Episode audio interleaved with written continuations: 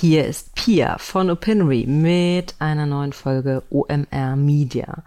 Und es war aus vielen Gründen dringend Zeit für eine MIBA-Edition. Mima, meine Mutter, ihres Zeichens pensionierte Textchefin der Zeit, Fitnessstudio, abhängige Twitter-Oma, wird sie mir nicht verzeihen, und sehr gute Gesprächspartnerin für mich. Ähm, ich finde ja, Telefonate haben in den letzten paar Corona-Wochen nochmal eine andere Qualität bekommen. So war das auch mit Mima. Und ich will hier gar nicht so viel aus unserem Gespräch vorwegnehmen, nur ein paar Takte, ähm, über die wir gesprochen haben. Nämlich, wie erlebt Mima, meine Mutter, ähm, diese Corona-Sache im Vergleich zu anderen Krisen, die sie mit ihren freshen 66 Jahren erlebt hat, ähm, war für mich sehr spannend. Was für unterschiedliche Reaktionsmuster beobachtet sie in ihrem Umfeld? Wie gehen alte versus junge Männer versus Frauen in ihrem Umfeld mit, der, mit dieser Angst und Bedrohung um? Und wie nimmt sie aus ihrer he pensionierten Helikopterperspektive die Berichterstattung wahr? Und ähm, ein extra Gimmick gab es auch noch in Erinnerung an vergangene Krisen. Zeiten liest Mima auch ein paar Stellen aus dem Kriegskochbuch ihrer Tante Sidunie vor. Ähm, wir haben das Gespräch am Ende eines sehr langen Tages geführt und mir ging es danach sehr viel besser als vorher und ich hoffe, das geht euch auch ein bisschen so. Viel Spaß.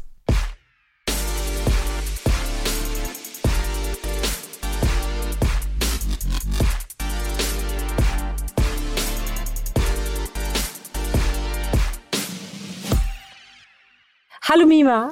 Hallo meine Pia, wo bist du? Also es ist kein Mensch bei uns im Büro und ich hatte heute Bock auf Büro und ja. ähm, habe mich aus der Wohnung rausbegeben und äh, acht Minuten mit dem Fahrrad ins Büro. Ja. Aber ich weiß, das sollte ich eigentlich nicht. Ich habe auch den ganzen Tag schon ein schlechtes Gewissen. Das kann zu diesem, äh, äh, diesem unangenehmen Montag beigetragen haben. Oh, Wo bist du? Ich sitze an meinem Schreibtisch schaue in den Abend hinein und habe die Banken und Bürotürme der Frankfurter Skyline vor mir. Und es kommt mir doch sehr so vor, als ob da nicht sehr viele Büros erleuchtet sind. Vermisst du es, rauszugehen? Ich gehe raus. Noch äh, gehe ich sehr früh morgens walken oder ich fahre auch mit dem Fahrrad durch den Stadtwald. Und noch kaufe ich ja auch im Supermarkt ein. Aber meine strengen Kinder haben mir das jetzt verboten, sodass ich mir überlegen muss, wer könnte für mich einkaufen. Findest du das übertrieben? Es ist sehr schwer einzuschätzen, finde ich. Für mich übertrieben finde ich es hm, ein bisschen. Wenn ich mir aber überlege, dass ich mit einem Risikopatienten hier, deinem Vater zusammenlebe, ist es wahrscheinlich angemessen. Mhm. Mhm. Hast du schon mal eine vergleichbare Krise erlebt? Oder eine vergleichbare Stimmung? Es ist ja noch nicht mal Krise, es ist ja Vorkrise.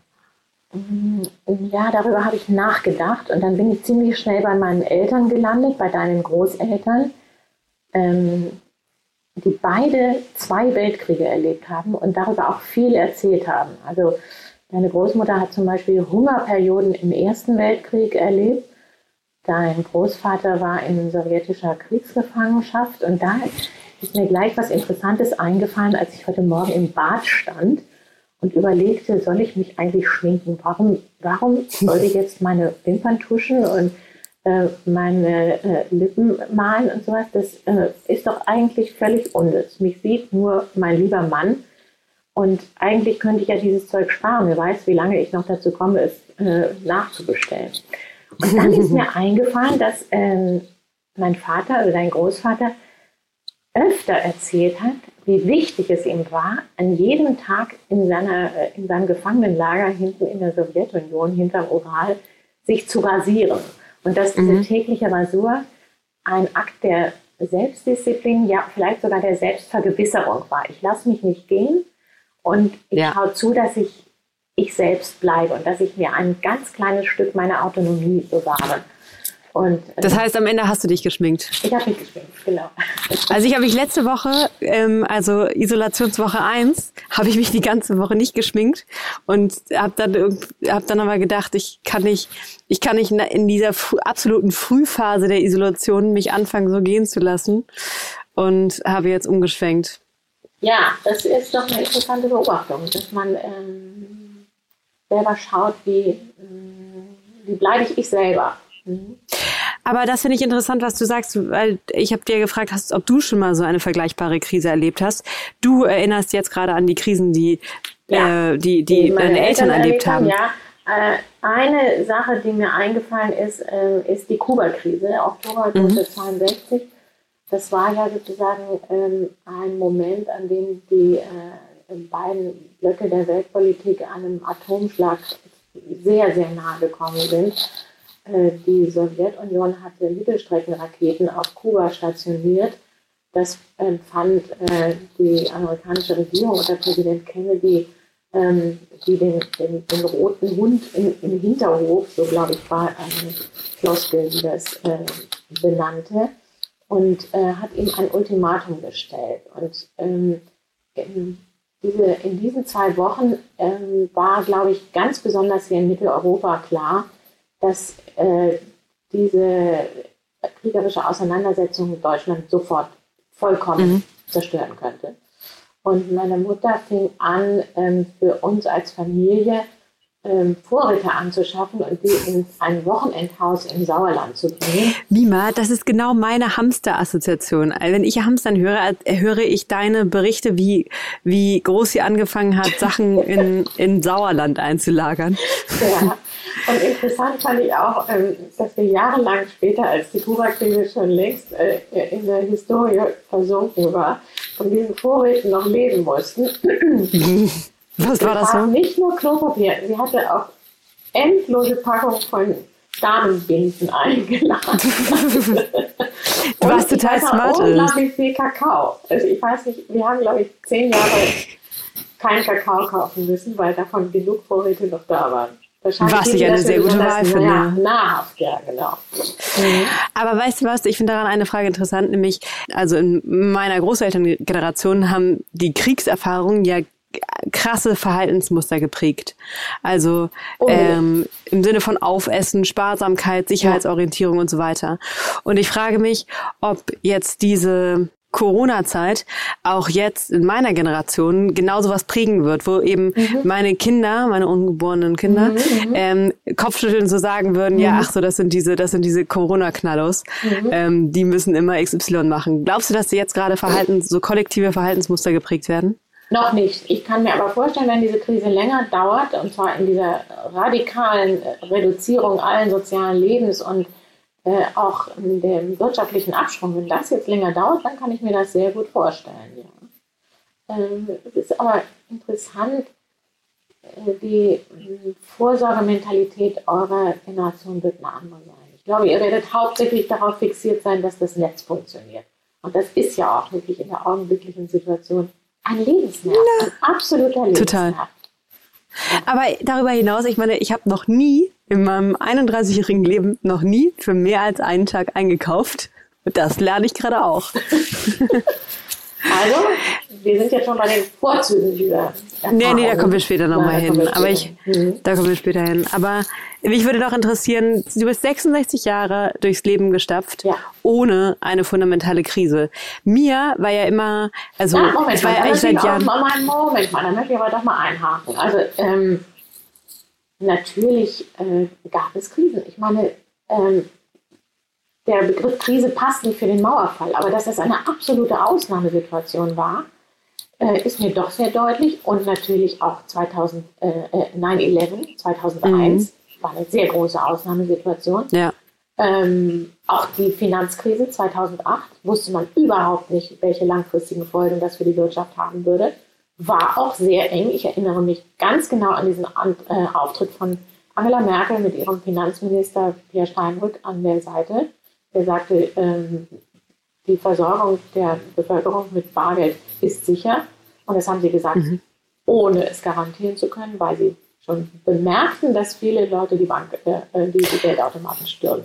Ich finde aber einen entscheidenden Unterschied zwischen dem, was wir jetzt haben und den, den Krisen, die du beschreibst, nämlich, also ich finde, das hier ist mehr wie ein, äh, wie ein, finde ich schwer zu sagen, wie ein Weltkrieg, weil Finanzkrise oder 9-11 waren fundamentale äh, Events oder Ereignisse, die einen unabsehbare, teilweise unabsehbar langen Rattenschwanz nach sich zogen.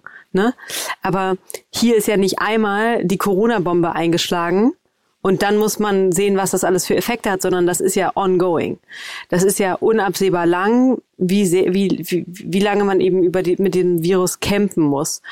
Und das finde ich deswegen nochmal, hat es nochmal eine andere Farbe, dass es nicht auf ein Kernereignis zurückzuführen ist, sondern ein, ein, weißt du, so ein eine globale ein Dimension hat eigentlich. Nicht? Und das fand ich ja auch ganz eindrucksvoll, dass Angela Merkel in ihrer Ansprache im vergangenen Mittwoch erst sagte, das ist eine Herausforderung, wie Deutschland sie nicht mehr, glaube ich, erst hat sie gesagt, seit 89 und dann hat sie sich selbst verbessert und seit dem Zweiten Weltkrieg nicht mehr ja. erlebt hat. Und äh, du hast recht, die Dimension dieser augenblicklichen Krise ist ohne Beispiel in, in den letzten Jahrzehnten.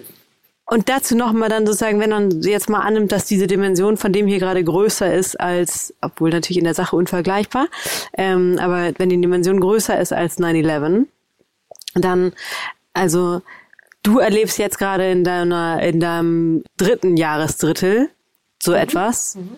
in so einer Dimension zum ersten Mal mhm. und mm, und ich erlebe es im ersten Jahreslebensdrittel äh, und mir war immer klar oder ich dachte immer, seit ich bewusst lebe, denke ich, irgendwann kommt diese Sache, mhm. die das, was jetzt normal ist, verändern wird. Irgendwie haben wir ja. alle darauf gewartet. Mhm jetzt denken alle wirklich, es ist jetzt ein Virus, wirklich.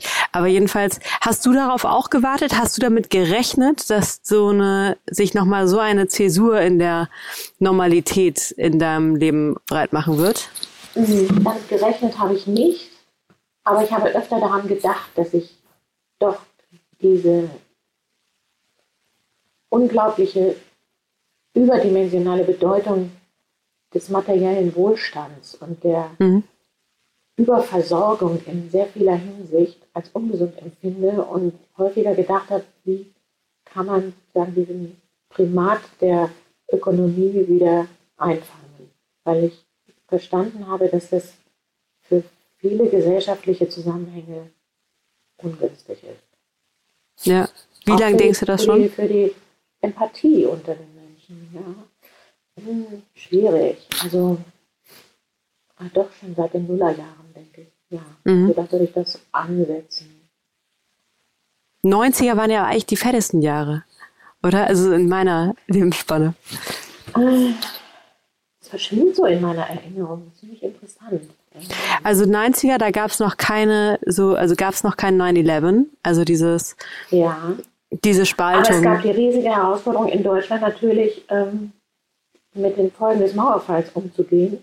Und ähm, diese neuen Bundesländer da auf die Spur zu bringen. Das war doch eine erhebliche Herausforderung und ob das gut gehen würde, war nicht ganz klar.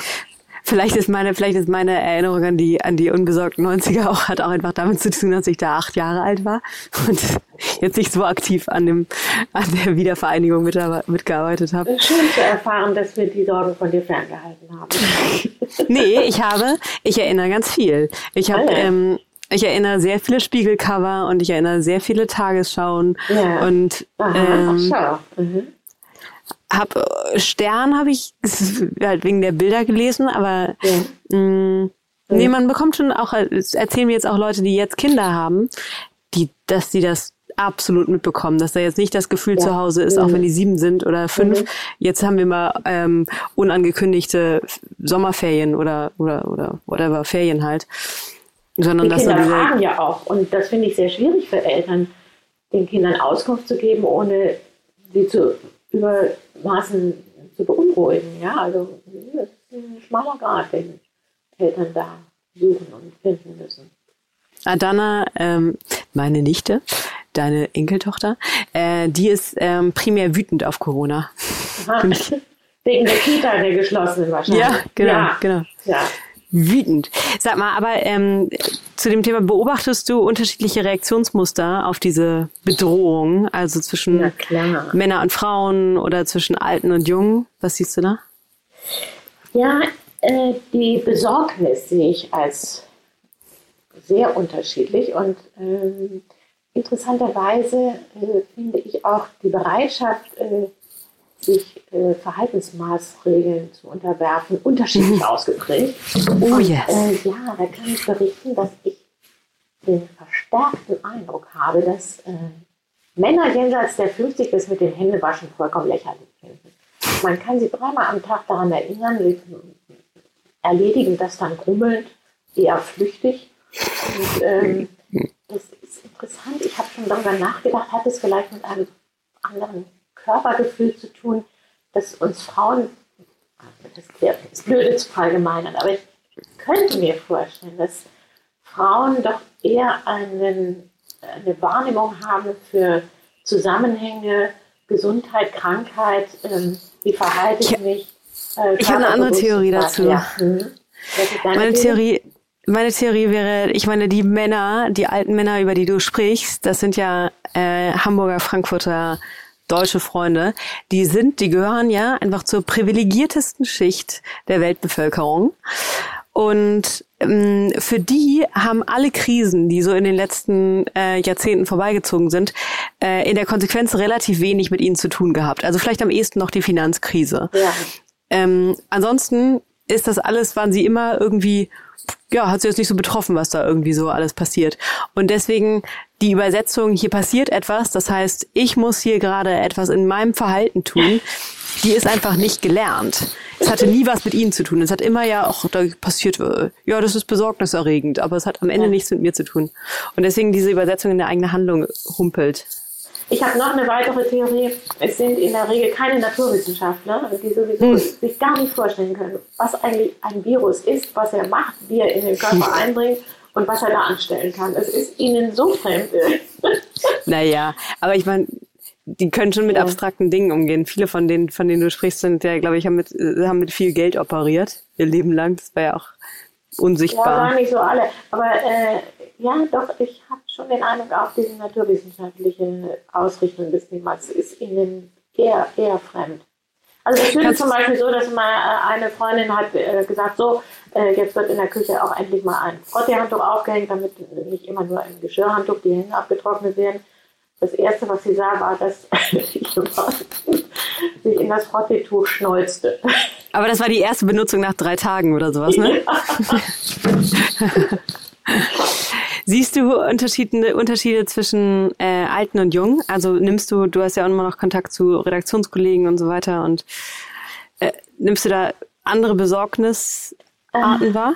Der größte Unterschied, glaube ich, also erstmal muss ich sagen, ich bin ja im Moment wirklich sozial abgeschnitten. Ja, ich äh, maile mit den Kollegen. Ja, ich bin auch vorhin zum Beispiel in einem Video-Chatroom gewesen mit äh, Chefredakteur und, und Verlagsgeschäftsführern äh, und so weiter.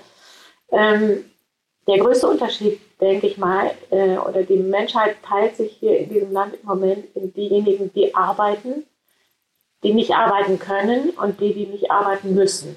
Und das äh, ist der größte soziale ähm, Teiler in, in dieser Situation. Die, die arbeiten können, sind damit in der Regel sehr gefordert, aber empfinden das auch als enorm befriedigend.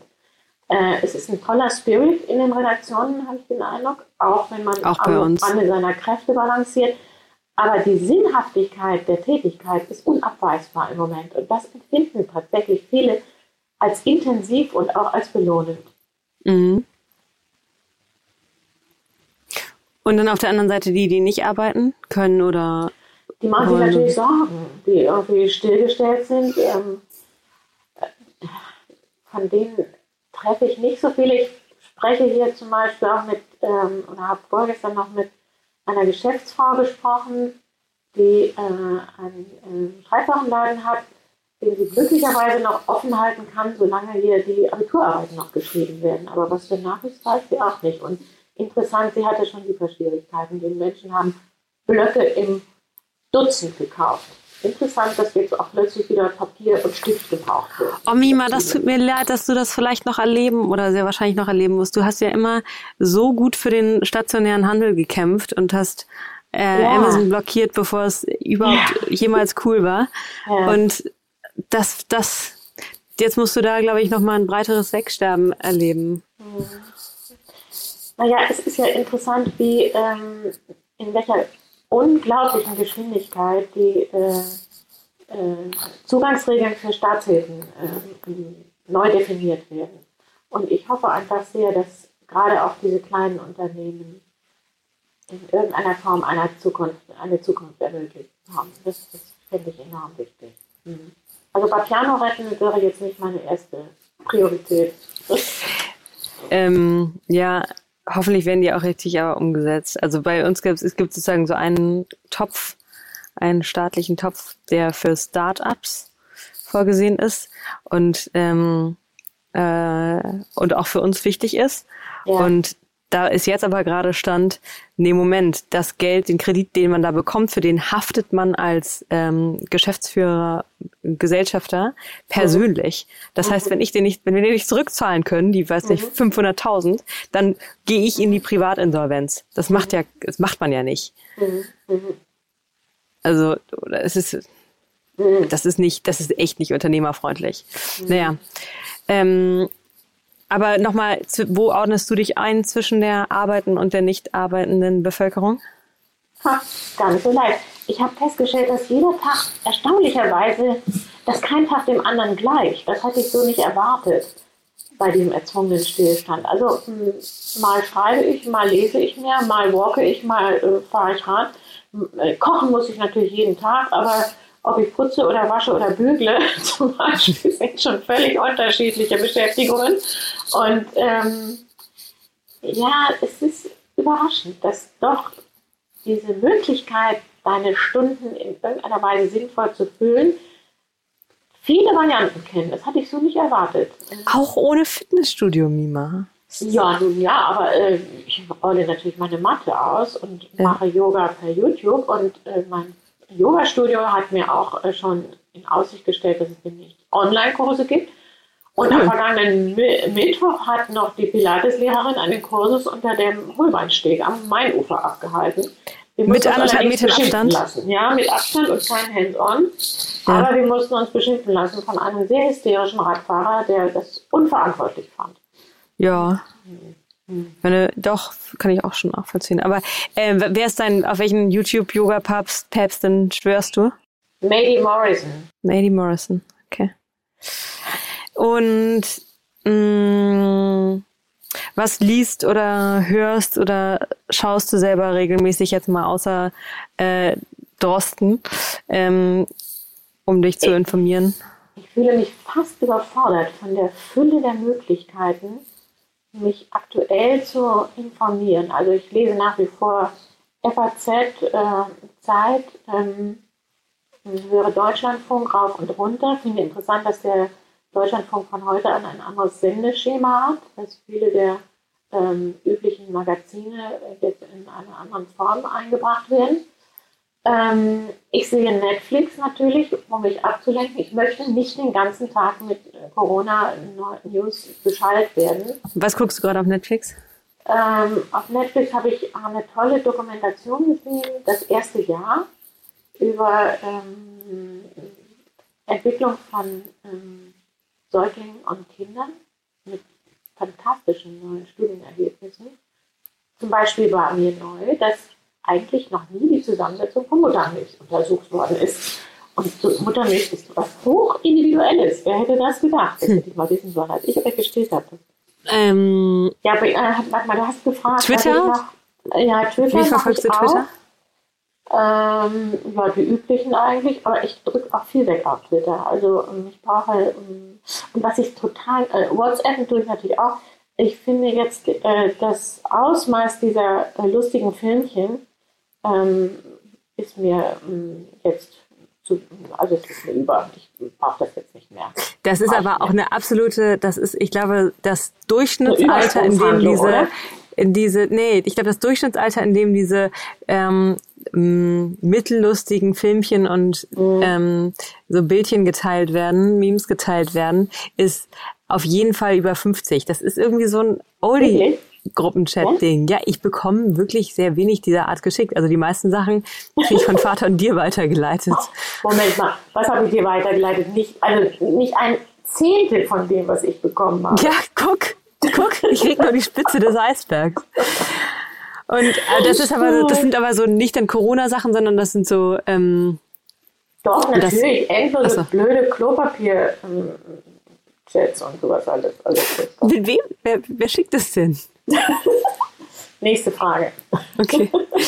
Und ähm, du hast jetzt gerade die Redaktionskonferenz oder die Stimmung in der Redaktion angesprochen. Ja. Ähm, also erstmal ähm, denkst du gerade, cool, Gott sei Dank muss ich da jetzt nicht mehr, nicht mehr in dieser, in diesem Heizkessel sitzen oder vermisst du es? Also bist du froh, gerade nicht Teil der Berichterstattung zu sein? Es ist zwiespältig. Einerseits ähm, finde ich diese Ausnahmestimmung auch interessant, ja, weil es, mhm. äh, glaube ich, eine Art von Zusammenhalt und gemeinsamem Voran darstellt, wie es ganz, ganz selten sonst der Fall ist. Andererseits denke ich mir, oh, was für ein Stress wirklich. Wäre ich noch imstande, das auszuhalten und trotzdem sozusagen meinen Kopf zusammenzuhalten und das zu leisten, wofür ich da stehe? Das ist mir eine große Frage. Also mhm. letztlich, es ist zwiespältig, ja, aber letztlich bin ich, glaube ich, doch eher froh, es nicht mitzuerleben. Aber meine Solidarität ist ungebrochen durch. Und ich schicke Kollegen Mails, äh, wenn ich einen tollen Podcast gehört habe oder einen guten Beitrag lese und so weiter. Ähm, das finde ich so wichtig, dass, es, dass sie auch Feedback bekommen. Was war der letzte tolle Podcast, auf den du Feedback geschickt hast? Heute habe ich äh, Feedback geschickt für Hinter der Geschichte. Da hat Benke Zanakakis unsere Korrespondentin Lea Frese interviewt, die im Libanon sitzt und gleichzeitig zwei, drei Krisen eigentlich gemeinsam erlebt. Der Libanon ist nämlich, das hat kaum einer gemerkt, hat er vor drei, vier Wochen einen Staatsbankrott hingelegt. Andererseits hat er aber schon sehr früh, nämlich bereits im Januar, sich auf Corona eingestellt und mhm. wohl sehr realistisch eingeschätzt, was das für eine Herausforderung sein würde. Und sie hat wohl kurz gezögert, ob sie das Land verlässt, hatte ihre Koffer gepackt, hatte einen Flug, wollte zum Flughafen fahren und hat sich dann dagegen entschieden, weil sie gesagt hat, mein Zuhause ist hier und ich bin ja aufgehoben in der Community auch der Auslandskorrespondenten und ich muss berichten, was hier los ist. Das fand ich toll. Mhm. Und mh, mm, was findest du jetzt, ähm, jetzt mal aus deiner allen teilnehmenden Perspektive rausgenommen, aus der Distanz raus, was findest du gut oder, und, oder schlecht in der Berichterstattung, die du aktuell wahrnimmst? Ja, ich Jetzt auch nicht nur, nicht nur Zeit. Äh, genau auf den Alarmismusstatus der einzelnen Beiträge. Gestern habe ich äh, einen Beitrag gelesen äh, im Netz äh, von der NZZ, von der Neuen Zürcher Zeitung. Der schilderte in, sag ich mal, relativ ähm, dramatischer Form, äh, wie das Virus arbeitet und wie es sich im Körper sozusagen die Zellen erobert. Und das fand ich so zugespitzt und so furchterregend, dass ich dachte, das ist genau das, was einem jetzt nicht hilft. Und das finde ich zum Beispiel eben auch so hervorragend an dem Podcast von dem Christian Drosten, dass er ja stocknüchtern ist und ja. ähm, auch zugibt, was er nicht weiß, ja, oder für welche Fragen er sich nicht zuständig fühlt. Das finde ich hervorragend. Und äh, ich habe volles Vertrauen, dass er die Situation realistisch einschätzt, auch offen, aber sich auch Gedanken macht über die Wirkung dessen, was er da sagt. Und das finde ich sehr, sehr wichtig. Und das hat mir zum Beispiel bei diesem NZZ-Beitrag völlig gefehlt. Da merkte ich richtig, da ist einem Autor irgendwie äh, das Temperament durchgegangen. Der war dann so fasziniert mhm. und hat gewissermaßen das, den Weg des Virus als tragisches Drama inszeniert. Ja? das mhm. war furchtbar. Obwohl diese wirklich, ich glaube, das ist aber auch eine echte Herausforderung, wenn man im Newsroom sitzt, die emotionale Distanzierung davon, um nicht mhm. in seinen eigenen Gefühlen, die man da gerade hat, und die sind mhm. ja sehr vielfältig hinweggetragen zu werden. Mhm. Ich habe gerade noch, mir ist gerade noch eingefallen, was wir, oder das ist vielleicht interessant, wir haben, ich arbeite ja bei Opinory, oder wir haben Ach, ein Startup. Was du nicht sagst. Ja. Tatsache. Und ich sage das jetzt für die Hörer, ich sage das nicht für dich. Du bist da seit sieben Jahren sehr gut informiert. Ähm, jedenfalls fragen wir da, stellen wir ja immer Fragen in Artikeln ähm, zu Meinungen von Lesern und da erheben wir jetzt eben natürlich seit ähm, längerer Zeit ähm, Stimmungspegel auf einzelnen ähm, Nachrichtenportalen, wie besorgt Leute sind ähm, zum Beispiel, wie besorgt sich Leute, wie, wie besorgt Leser sind, sich mit dem Coronavirus zu infizieren. Und mh, mm, da sieht man keine direkte Korrelation zwischen den Portalen, die da sehr ähm, nervös, mhm. intensiv darüber mhm. berichten und wie ängstlich Leute sind. Aber eine interessante Entwicklung sehe ich, also es geht seit dem exakt 6. März geht's auf allen Portalen steil bergauf, die Angst. Und ähm, bis auf, jetzt was ist, jetzt ist die Kurve runtergegangen, seit dem 20. März. 21. März. Ich glaube, übers Wochenende haben sich die Leute gerade beruhigt. Und das sind wirklich Millionen. Auf, auf einer Frage sind, sind, ähm, sind Millionen und das sind hier sozusagen, ich weiß nicht, wie viele hier drin sind, aber ich glaube wahrscheinlich so sieben Millionen Stimmen. Übers Wochenende ist die Sorge auf allen runtergegangen, außer bei infranken.de. Da, ist ja, da hat sie richtig zugenommen. Mhm, wegen dieses äh, Seniorenheims in Würzburg vielleicht. Ich ah. würde aber noch mal zu der anderen Sache was sagen. Ähm, am Samstag haben ja nicht alle Gesundheitsämter die aktuellen Zahlen gemeldet und deswegen war in einigen Bundesländern, meine ich, äh, sind die Zahlen zurückgegangen. Ich habe aber verstanden, dass das kein äh, zuverlässiges Bild gibt, weil eben nicht in allen Gesundheitsämtern gemeldet worden ist. Und hm. es kann sehr gut sein, dass diese vermeintliche Rückgang der Infektionszahlen äh, morgen äh, schon wieder ganz anders aussieht. Mm, ja, das kann sein, das stimmt. Mm. Ich glaube aber zu so einem Wochenend, äh, zu einer, zu einer Wochenendpause, der Angst trägt auch bei, dass man einfach so, oder ich habe das an mir selber gemerkt, dieses ähm, so ein bisschen mh, mm, einfach so nachdenken zu können, ein bisschen kontemplativer zu sein, mhm. kann auch einfach so, so diese Grundnervosität, die auch in so einem veränderten Arbeitsrhythmus drin steckt, ähm, kann da irgendwie einmal hat mich zumindest runtergefahren. ich glaube auch, man kann nicht in einen Dauerhocherregungszustand fahren. Es ist einfach, nee. da macht schon dein limbisches System nicht mehr mit, vermute ich. Aber sag nochmal, ähm, also was findest du, du findest ähm, Panikmache schlecht. Was findest du, also was findest du besonders stark? Was fällt dir auf, gerade auch im Vergleich in Berichterstattung zu anderen Krisen? Sind wir noch bei der Berichterstattung oder sind wir bei Beobachtungen im Alltag? Berichterstattung. Ach so. Ähm, naja, also dass jetzt jeden Abend irgendwie nach der Tagesschau noch in dieser Brennpunkt oder diese Corona aktuell kommt, ich schalte das inzwischen ab. Und wahrscheinlich tun das andere auch.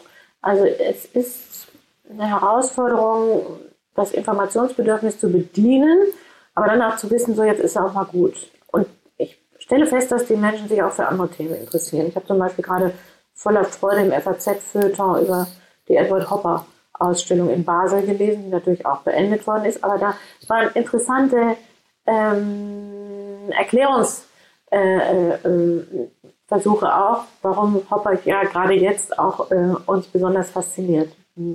Ich wollte eigentlich gerade in New York sein also ich sollte eigentlich, mm. hätte eigentlich in New York ja. sein sollen und da, da gab es auch so eine Gerhard Richter Ausstellung. Ja. Aber Mima, ich ja. habe ja ähm, häufig ähm, allen, die es hören und nicht hören wollten, um die Ohren gehauen. Ich werde äh, in absehbarer Zeit werde ich auch irgendwann in äh, den Vereinigten Staaten leben. Alter, bin ich froh. Ich bin so wahnsinnig froh und dankbar gerade. Ähm, also ja. um um mhm. eine äh, Regierung, mhm. deren Krisenmanagement ich mehr oder weniger mhm. vertraue. Mhm. Und um ein Sozialsystem, was mhm. ähm, ja.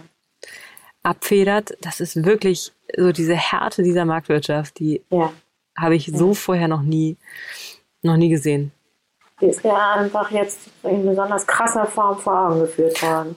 Ja. man kann auch so, so dankbar sein, dass diese Demokratie funktioniert. Ich meine, plötzlich werden äh, Gesetze verabschiedet, die ja in erster Linie wirklich dazu da sind, der Bevölkerung zu versichern, ihr werdet nicht alleine gelassen und diese Gesetzesvorlagen überwinden in 0, nichts alle bürokratischen Hürden, die bis jetzt für unüberwindbar gehalten wurden. Das finde ich faszinierend.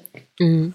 Aber was Außerdem glaube ich, dass es einen ganz großen Schub für die Digitalisierung geben wird. Klar. Das finde ich auch, auch äh, nötig und wünschenswert.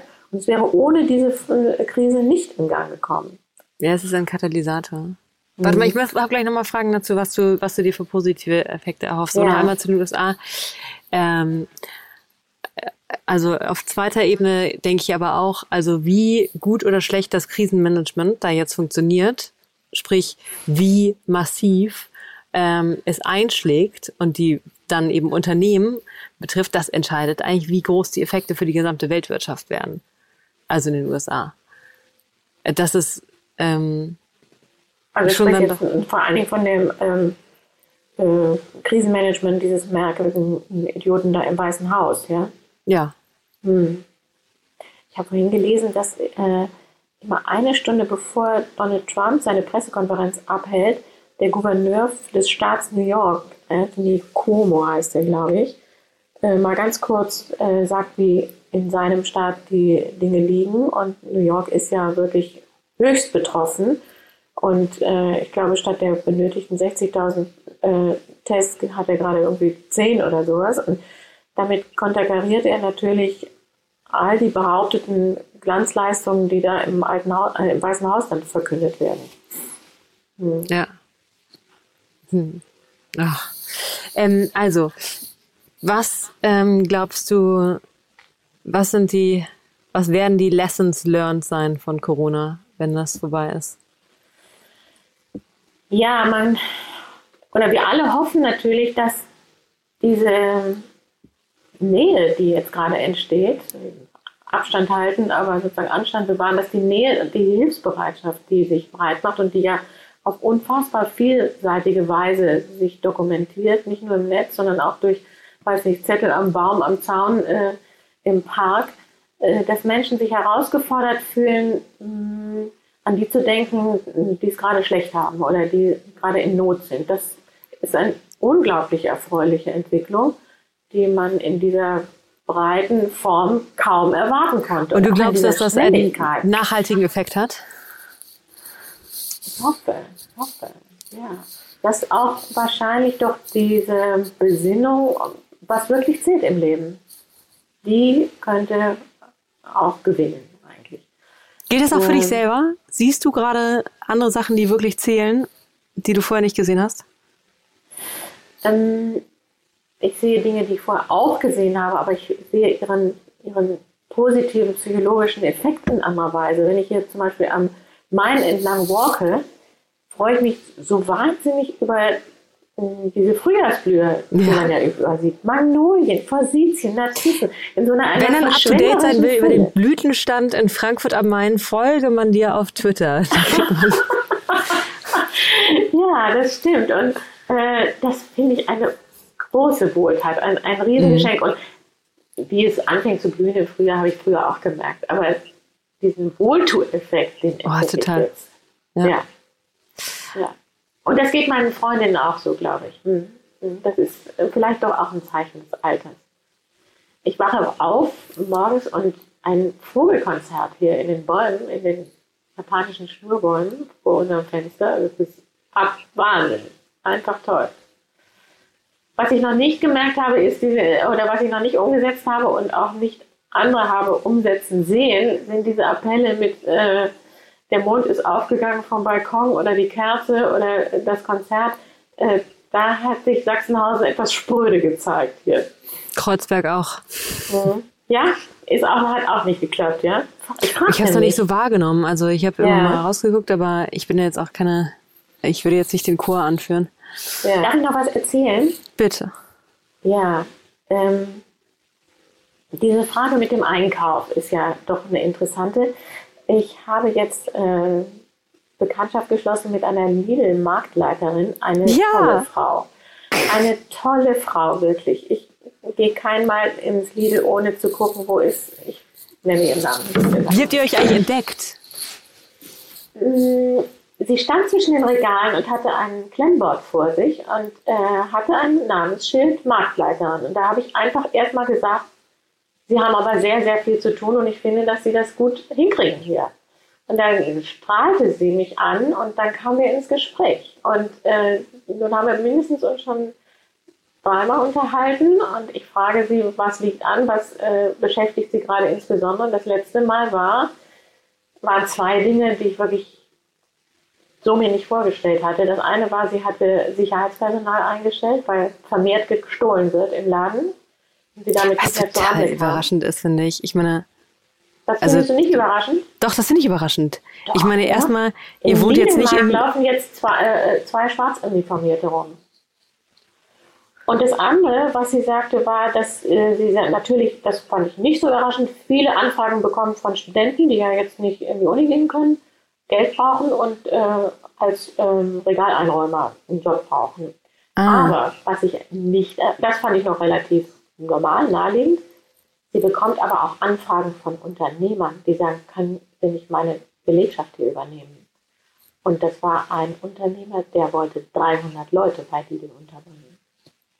Hat es aber jetzt auch gerade gegeben, ne? Mit McDonalds. McDonalds und ich glaube, das war Aldi, haben relativ unbürokratisch ah, den ja, Deal gemacht. Richtig. Ja, das stimmt. Dass mhm. äh, McDonalds-Mitarbeiter als ja. Supermarkthelfer eingesetzt mhm. werden. Also diese Frau schläft schlecht, habe ich sie gefragt. Äh, sie mh, hm, sagt, wir schaffen das noch hier, aber wir sind wirklich auch am Rande unserer Kräfte. Und ähm, alleine durchzusetzen, dass haushaltsübliche Mengen nur abgegeben werden, mh, hm, ist für das Personal eine richtige Herausforderung. Ein Freund hat gestern dann an mit diesen Abkleben mit äh, Streifen vor den Kassen, dass du Abstand hältst und sowas alles. Das sind mhm. ja so kleine Maß, Maßnahmen, die dir dann aber doch zeigen, wie viel Gedanken man sich machen muss. Was machen die eigentlich mit ihren eigenen Infizierungsfällen? Also wie oft werden die getestet? Keine Ahnung, weiß ich nicht genau. Hm? Und dann, wenn einer infiziert ist, gehen den alle... Ich darf nicht mehr hin, ihr habt es mir ja verboten. Das tut mir leid. Du darfst noch einmal hingehen, um die Nummer von dir zu holen. Dann könnt, könnt ihr telefonieren. Also, was ich wirklich überlegt habe, das, das hat mich tatsächlich gelöst. Ich habe gedacht, natürlich ist diese Frau ein fantastisches Porträt. Ich sollte einfach irgendwie vier Stunden hinter ihr herlaufen, erzählen, was sie macht, erzählen, was sie, was sie erlebt, sozusagen. Ja?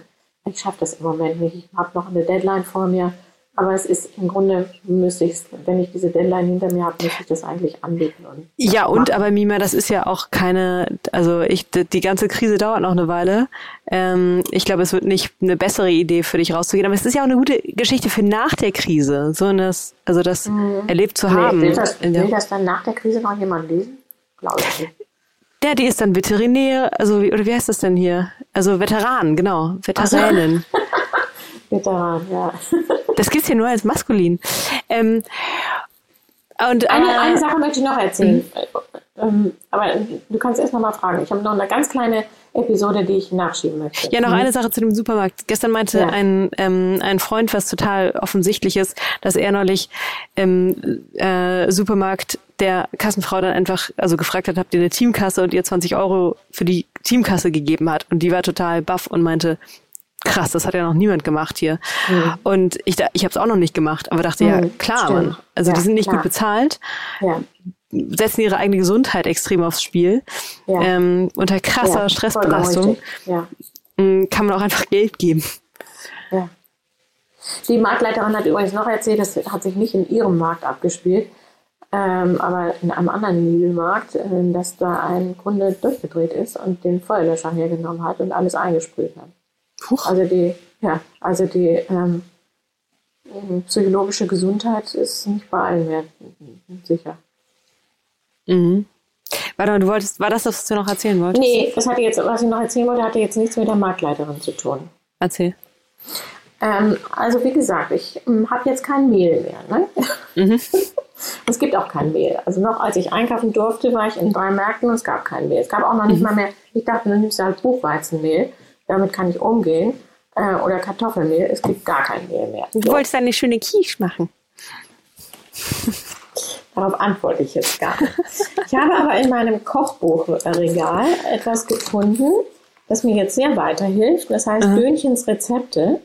Das ist ein kleines äh, zusammengeheftetes, kopiertes Rezeptbuch von meiner Tante Sidonie. Und hinten auf Seite 42 fangen die Kriegsrezepte an. Ah. Und äh, da sieht man sozusagen, wie man durchkommt, wenn man nichts mehr hat. Der, der erste Satz heißt, solange man Kartoffeln und Zwiebeln hat, geht's noch. Zweiter Satz, jedes labbrige Gericht gewinnt durch eine Prise Zucker und drei Tropfen Essig. Jetzt kommt Mehlmangel. Wenn kein Mehl vorhanden, kann man Suppen und Soßen mit geriebener Kartoffel andicken. Rohe Kartoffeln reiben, in einem Tuch fest ausdrücken, den Saft stehen lassen, das Kartoffelmehl setzt sich unten ab. Jetzt weiß ich, wie ich Quiche mache. Mima, das ist genial. Du, das kannst du, das, das Kriegskochbuch, das kannst du anfangen zu twittern. Ja. Wirklich? Es, stehen so wunderbare Sachen drin. Hirse muss man erst mit kochendem Wasser übergießen und auf Sieb abschütten. Dann schmeckt sie nicht mehr bitter, sondern ähnlich Milchreis. Das ist, das finde ich gut. Das ist wunderbar, oder? Das ja. Kriegsrezepte von Tante Döni. Ja. großartig. Ja, ich, ich erinnere mich auch, ich, ich habe Tante Döni natürlich selber noch erlebt und die äh, machte natürlich jeden, jedes Frühjahr, ähm, sammelte sie frische Brennnesseln für Brennnesselsuppe und auch an Tante Döni habe ich gedacht, weil ich im Stadtwald Bärlauch gesammelt habe. Wurde allerdings angesprochen von einer Frau, ob ich nicht wüsste, dass die Hunde das anpinkeln. Da habe ich gesagt, das weiß ich. Aber äh, so viel Bärlauch, wie da steht, da müssten wirklich alle Hunde von Frankfurt einmal ihr Beinchen gehoben haben und ich wasche es sehr gut. Ich muss zum Kochen noch eine Empfehlung abgeben, habe ich gestern gesehen. Es gibt, äh, die kennst du auch, Anna Arizanjan, ähm, Ja, mhm, Textautomat auf Twitter. Ja. Mhm. Ähm, die macht Audience Development bei T-Online, war früher auch bei Mhm. der Welt. Und die hat gerade, bringt gerade eine, äh, in, eine ihrer Inselbegabungen zum Fliegen, dass sie halt äh, extreme ähm, Koch-Improvisatorin ist. Und Ja. ich habe ungefähr, ich habe mehrere hundert Tweets gesehen, wo Leute ihr sagen, was sie im, was sie noch da haben, also irgendwie Kartoffeln, äh, Ja. Tomaten und ähm, Gouda. Ja. Und sie Ja. gibt äh, da einfach ein schnell Ja. Kochrezept ab. Also fragt entweder Ja, auch kurz super. irgendwie, hast du auch noch, hast du auch noch Ja. Knoblauch? Und dann Ja. ist Ja. ähm, in der Oh, 280 wunderbar. Zeichen. Ja, ist richtig gut. Mit Ja, der, äh. mit der kannst du das Krisen, das Corona-Kochbuch irgendwie launchen. Entwickeln, ja. Ja. ähm, Mima, ja. als meine Mutter, als weise Frau in ihrer dritten, in ihrem letzten Lebensdrittel, ähm, was rätst du mir? Jetzt. Ähm, Ich würde an deiner Stelle doch sehr versuchen, nicht zu sehr abzutauchen in der äh, Arbeit, nicht von dir selbst zu verlangen, dass du alle Folgen dieser Krise für Opinory oder für deine Tätigkeit bewältigen kannst. Das wirst du nicht können. Und ähm, lenk dich ab. Ähm, Geh an die Luft. Sehr wichtig. Sauerstoff fürs Hirn. Besonders wichtig. Und ähm, versuche sinnlose Dinge zu tun. Das wäre mein besonderer Rat. Oh, den letzten finde ich schön. Was würdest du unter sinnlose Dinge zählen? Ähm, du kannst so wunderbar zeichnen. Als du das letzte Mal hier warst und ich nicht da war, hast du zwei Zettel auf dem Küchentisch hinterlassen mit deinen kleinen Karikaturen. Es geht, glaube ich, um das Empire State Building. Da hängt irgendeiner am Seil dran. Sowas musst du machen. Das ist so toll. Das entspannt und das bringt dich auf andere Gedanken und nährt deine Kreativität, ohne dass sie gleich zweckgebunden wieder äh, eingesetzt werden muss. Ja, also du hast im Mai Geburtstag. Mm, Ja. Vorher hat dein Vater Geburtstag. 75. Ach wir nein, es doch eigentlich Scheiße, das hab ich ja feiern. vergessen. Also Ja. nicht sein Geburtstag, aber dass, dass, dass wir den gar nicht feiern können. Nein, Oh, das ist ganz traurig. doof. Ja. Vielleicht könnte er doch kommen. Das ist ja noch über vier Wochen hin. Ja, wir gucken uns die Lage an. Oh nein, das ist richtig traurig. Hm, Ich habe keine Lust, hier mit ihm alleine zu sitzen. Das ist ein... Oh. Oh, Vater. Oh. Ja. Mm. Mich ist interessant, dass er in den letzten Kriegstagen geboren ist und jetzt erlebt er dies hier an seinem 75. Geburtstag. Ja. Ja, ja. Ich finde übrigens auch noch eine ganz, ganz traurige Sache, der ich gehört habe, dass äh, mh, Beerdigungen abgesagt werden. Verstorbenen werden irgendwie schnell unter die Erde gebracht. Aber das finde ich eines der dystopischsten, äh, schrecklichsten Oh. Szenarien, wenn man sich das in Italien und in Ja. China anhört. Oh, mit diesen, mh, mit diesen Militärlastern, die die Särge abtransportieren. Das ist so, das ist so schrecklich. das ist, das Also wenn man so sich das für seine, für, für, für. Nein, Ja. so möchte ich nicht enden. Nee, Mima, so dürfen wir auch nicht diesen Podcast beenden. Nein, das stimmt. Wie reißt wir das jetzt um? wir jetzt? Was sagen wir jetzt? Was sagen wir jetzt am Schluss? Ich finde zum Beispiel, ein, Mensch, wir haben noch gar nicht über einen fantastischen, äh, unerwarteten Nebeneffekt gesprochen. Nämlich, wer redet denn eigentlich von der Klimakrise? Keine Flieger, kein Verkehr. Ja, das ist doch das großartig. Also, äh, ich staune eigentlich, dass hier noch keine Messungen vorgenommen werden, die äh, uns zeigen, dass unser CO2-Footprint äh, ganz prima aussieht im Moment. Ja, also ich meine, diese Dimensionen, die wir auch gerade auch schon angesprochen haben, von denen mal abgesehen, kann man sich schon auch irgendwie einen Designer im Himmel vorstellen, der gesagt hat, so, jetzt ist mal Zeit dafür. Ne? Ja. Ähm, mhm. Menschen, mhm. kommt mal wieder, kommt mal wieder auf den Boden mhm. der Tatsachen, was wichtig ist mhm. und gibt mal mhm. dem Planeten eine Pause. Mal sozusagen auf eure emotionalen äh, Bedürfnisse und die Werte, die euch durchs Leben wirklich tragen. Ja. Außer der nächsten Fernreise. Ja. ja. Stimmt. Stimmt. Uh. Ich fand das, ich hatte einen, ich hatte einen, ich hatte einen, ähm, oh, einen, einen ähm, anstrengenden Montag und ich fand das gerade, glaube ich, die beste Montagsabbindung, die ich mir hm. hätte vorstellen können.